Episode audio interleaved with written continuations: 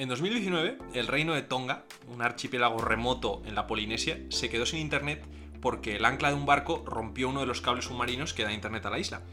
Este año, 2022, lo han estrenado con un problema similar, esta vez ha sido por una erupción volcánica, que les ha roto los cables y los ha dejado de nuevo sin internet.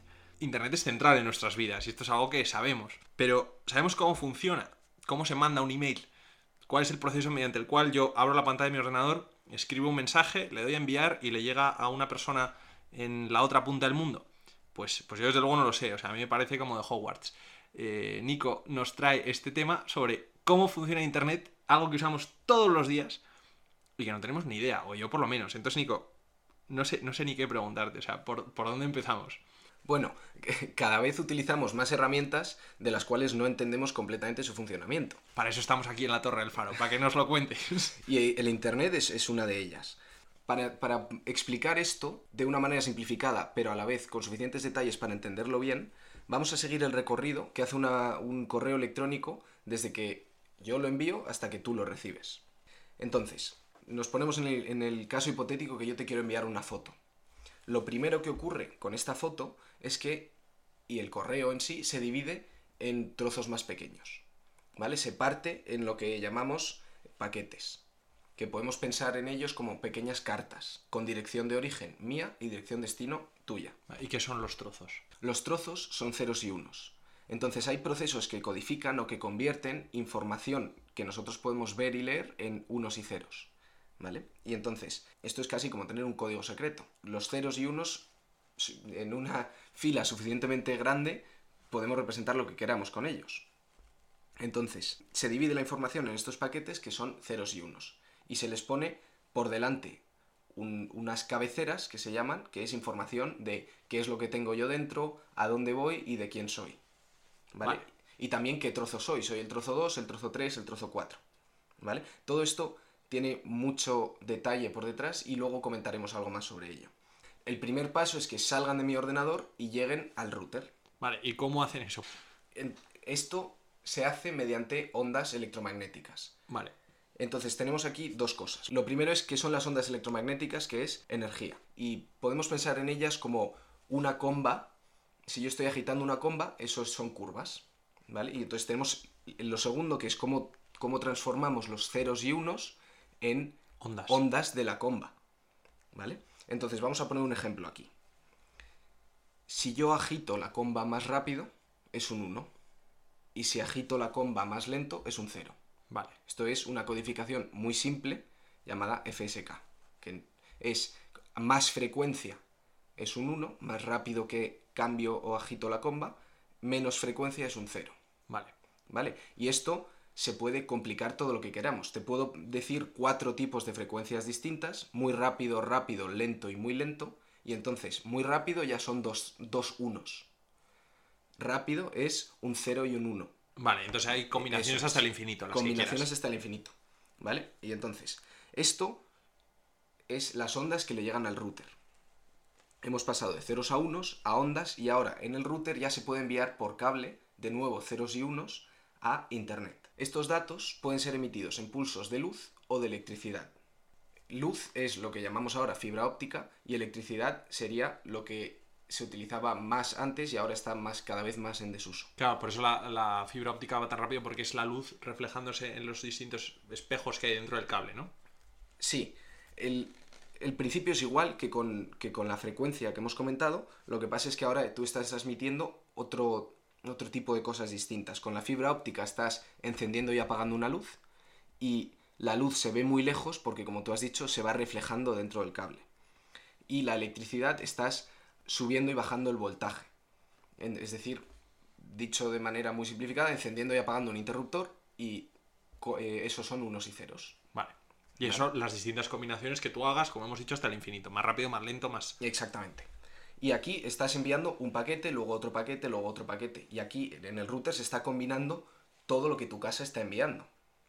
Vale, lo que pasa es que ¿a dónde va esto? ¿A quién se lo envío? Mm, Porque ¿cómo sé yo tu dirección? Claro. Entonces yo estoy, yo o mi router está conectado a mi proveedor de acceso a Internet. Esto sería un segundo paso. Lo que hemos explicado hasta ahora es mm, lo que se denomina como el acceso, o la red de acceso, y ahora este, eh, estamos entrando en la, en la parte de agregación. Estamos conectados a proveedores de servicio a Internet, que se llaman ISPs, eh, por sus siglas en inglés. Y estos son, por ejemplo, Telefónica o, o Orange, que lo que hacen es, nos, estamos suscritos a ellos y nosotros les enviamos nuestros paquetes, nuestras cartas a estos ISPs.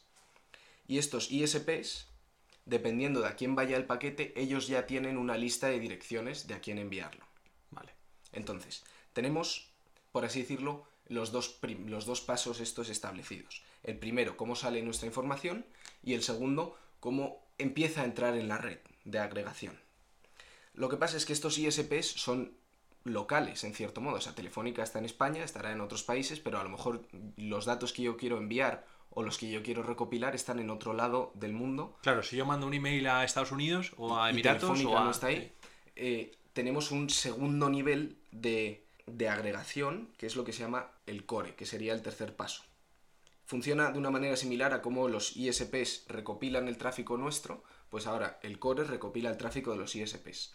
Por lo tanto, un mensaje pasa de mí al ISP y el ISP se interconecta o está conectado con otros ISPs, proveedores de acceso a Internet, Internet Service Providers, de otro país Vale. a través de la red core. Entonces, la red core, esto ya empieza a sonar, son palabras raras y conceptos abstractos. Lo que es esto son cables y ordenadores conectados entre sí y los ordenadores tienen inteligencia programada para decir, a mí me llega este paquete con esta dirección. ¿Por dónde lo envío? ¿Por qué puerto? Un puerto es en, por qué cable lo envío. En- Dependiendo de a quién vaya. dependiendo a quién Vale. vaya. El cómo deciden por dónde enviarlo es un problema muy complejo y depende de lo que llamamos direcciones IP. Luego comentaremos un poco más sobre ellas. Eh, Y perdona, eh, eh, el core, el sistema core es el sistema de cables que se les ha roto a los pobres de Tonga y que, bueno, son los cables submarinos. Sí, los cables submarinos forman parte de esta red core. De hecho, los cables submarinos no somos conscientes de que están ahí, pero todos los países estamos conectados y es muy interesante ver esto, ver un mapa, es muy fácil de encontrarlo en internet, de todas las conexiones que tenemos por cables submarinos con otros países. Bueno, ya se empezó a hacer a principios del siglo XX con el telégrafo, ya se conectaban los cables submarinos, pero, pero claro, todavía, todavía usamos eso. Ahora tenemos unos ISPs más grandes que agregan los ISPs pequeñitos, locales o, o regionales, y los conectan en lo que llaman Internet Exchange Points, eh, que son estos puntos de interconexión de ISPs locales. Eh, en España, de hecho, es que solo hay cuatro. Es que estamos hablando de, de magnitudes muy pequeñas que tratan una cantidad de datos y un volumen de operaciones enorme.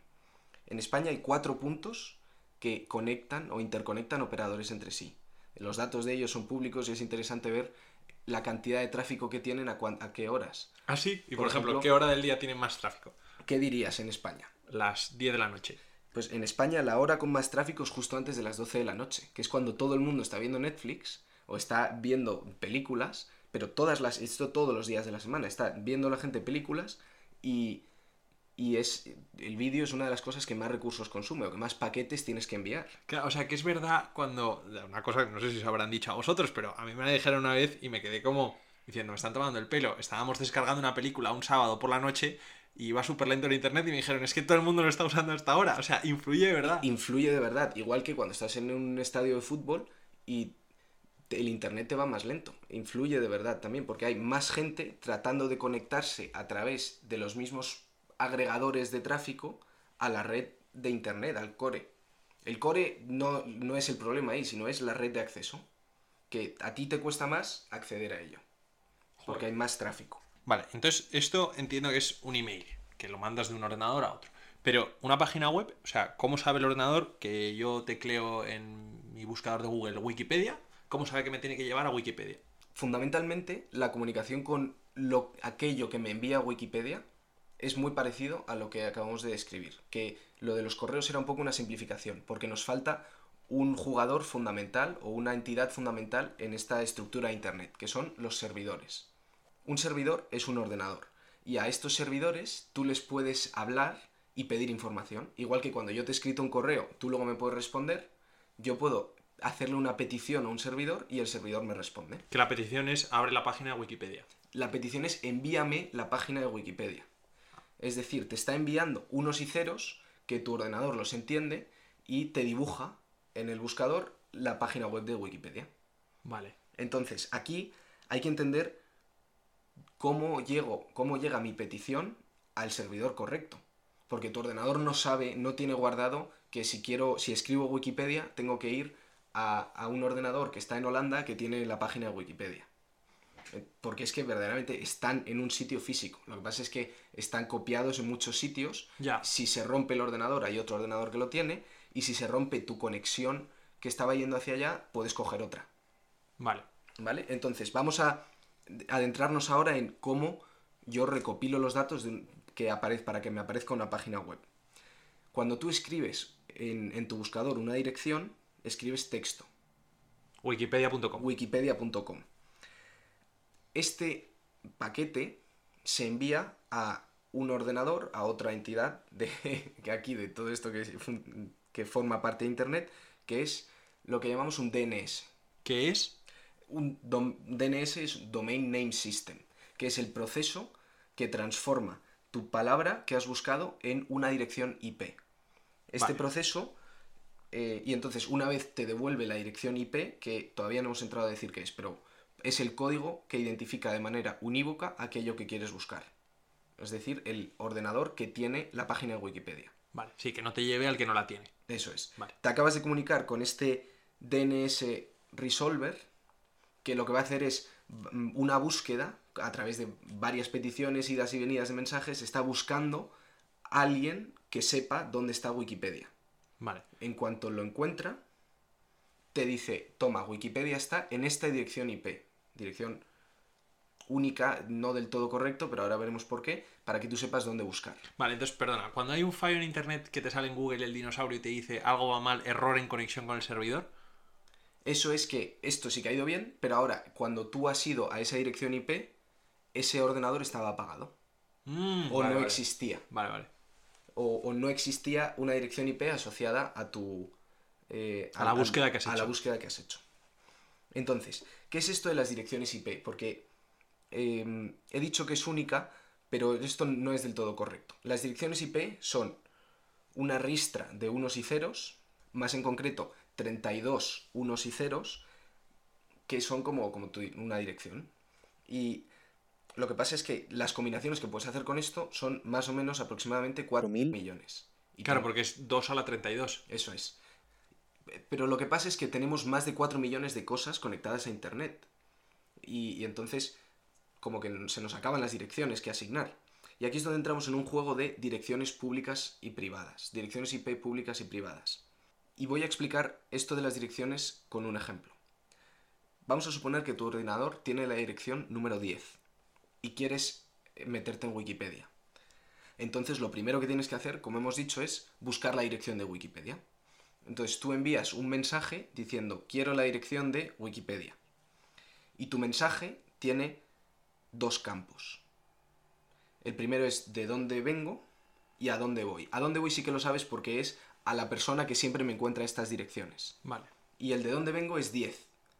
Pero, que es mi dirección. que es tu dirección. Pero esta es una dirección privada.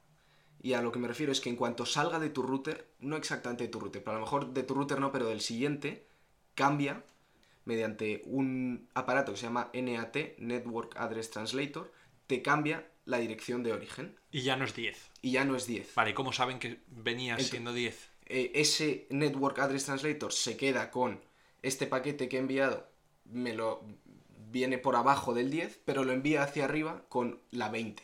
Entonces, todo lo que le venga por abajo lo envía hacia arriba con la 20. Vale. Ent- Entonces, pero sabe, sabe que viene de la 10. Entonces, por eso sabe sabe, que viene- sabe regresar. Eso es. Entonces, la respuesta a esa pregunta que tú has hecho, cuando vuelva, aunque venga dirigida a la 20, esta, este NAT Sabe que la 20 es la 10. sabe que la 20 es la 10, hace el Vale. cambio y lo envía para abajo con la 10. Vale. Pues esto hecho a gran escala hace que tú en tu casa puedas tener la 10 y yo en mi casa pueda tener la 10. Claro. De esta manera se ahorran un montón de direcciones. Lo que pasa es que aún así nos estamos quedando sin direcciones. Y una dirección pública, que son estas que, que- que ven todos, cuesta mucho dinero. Y nos estamos quedando sin direcciones y se está trabajando hacia IP versión siguiente, versión 6, em, que lo que hace es añadir muchas direcciones más, haciendo la ristra de ceros y 1 más larga. Claro, eso te iba a preguntar, que si, si todo estaba limitado a 32 unos y ceros en la dirección IP, pero si la incrementas más, eso se, eso se puede hacer. Ahora se, se está trabajando en incrementarla, lo que pasa es que cualquier cambio tiene que ser compatible con todo lo anterior. Y ahora las direcciones, el número de direcciones que, que hay con este nuevo modelo de direccionamiento es un 340 seguido con 36 ceros. Y esto, eh, igual es una pregunta un poco tonta, pero dices, están trabajando para aumentar la ristra de, unos y ceros en una cadena IP. Pero ¿quiénes son ellos? ¿Quién, quién trabaja en esto? En este caso, son grupos de trabajo abiertos eh, que se engloban en distintas organizaciones, muchas veces financiadas por el Estado, y la mayoría de las veces son personas de, de entornos académicos y universidades. Y lo que hacen es proponen un estándar y, si el- y le ponen unas normas de cómo va a ser la comunicación. Y si estas normas son buenas y funcionan y son simples, los fabricantes empiezan a adoptarlas. Otra pregunta que puede surgir es quién pone los cables, quién hace las conexiones entre ISPs, todo esto son empresas. Si yo como empresa me puedo dedicar a poner un ordenador y aquí van páginas web y te alquilo un espacio en mi servidor. O me puedo dedicar a conectar ISPs, los proveedores de Internet locales, de dos países distintos y cobro a los ISPs por las conexiones que hacen a través de mí. O sea, todo esto, en el fondo, tiene su, su parte de negocio también. Sí, claro, es que nos pensamos que Internet es como una nube abstracta que sobrevuela nuestras cabezas, pero, pero eso, es, un negocio, o sea, eso es un, es un- es un sector. Sí, y la parte de los estándares que decía tiene mucho que ver con los protocolos, que quiero comentarlo un poco y con esto cerramos la explicación. Los protocolos son los lenguajes que utilizan todos los componentes de esta red para comunicarse entre sí. Incluso dentro de tu ordenador tienes distintos protocolos, porque desde que tú ves en tu buscador el email y le das a clic, tiene que haber maneras de que eso se transforme en unos y ceros. Y esto es como una cadena de trabajo altamente especializada. Hay un programa que se encarga de sacar los unos y ceros de tu ordenador. Hay un programa que se encarga de ponerle una, mm, una dirección de origen y de destino. Hay un programa que se encarga de ordenar los paquetes que llegan. Y todo esto son unos encima de otros. Y tú puedes a veces sustituir uno por otro para cambiar la manera en la que se ponen las direcciones, cambiar la manera en la que se transforma en unos y ceros. Todo esto son distintas capas que utilizan protocolos para comunicarse entre ellas.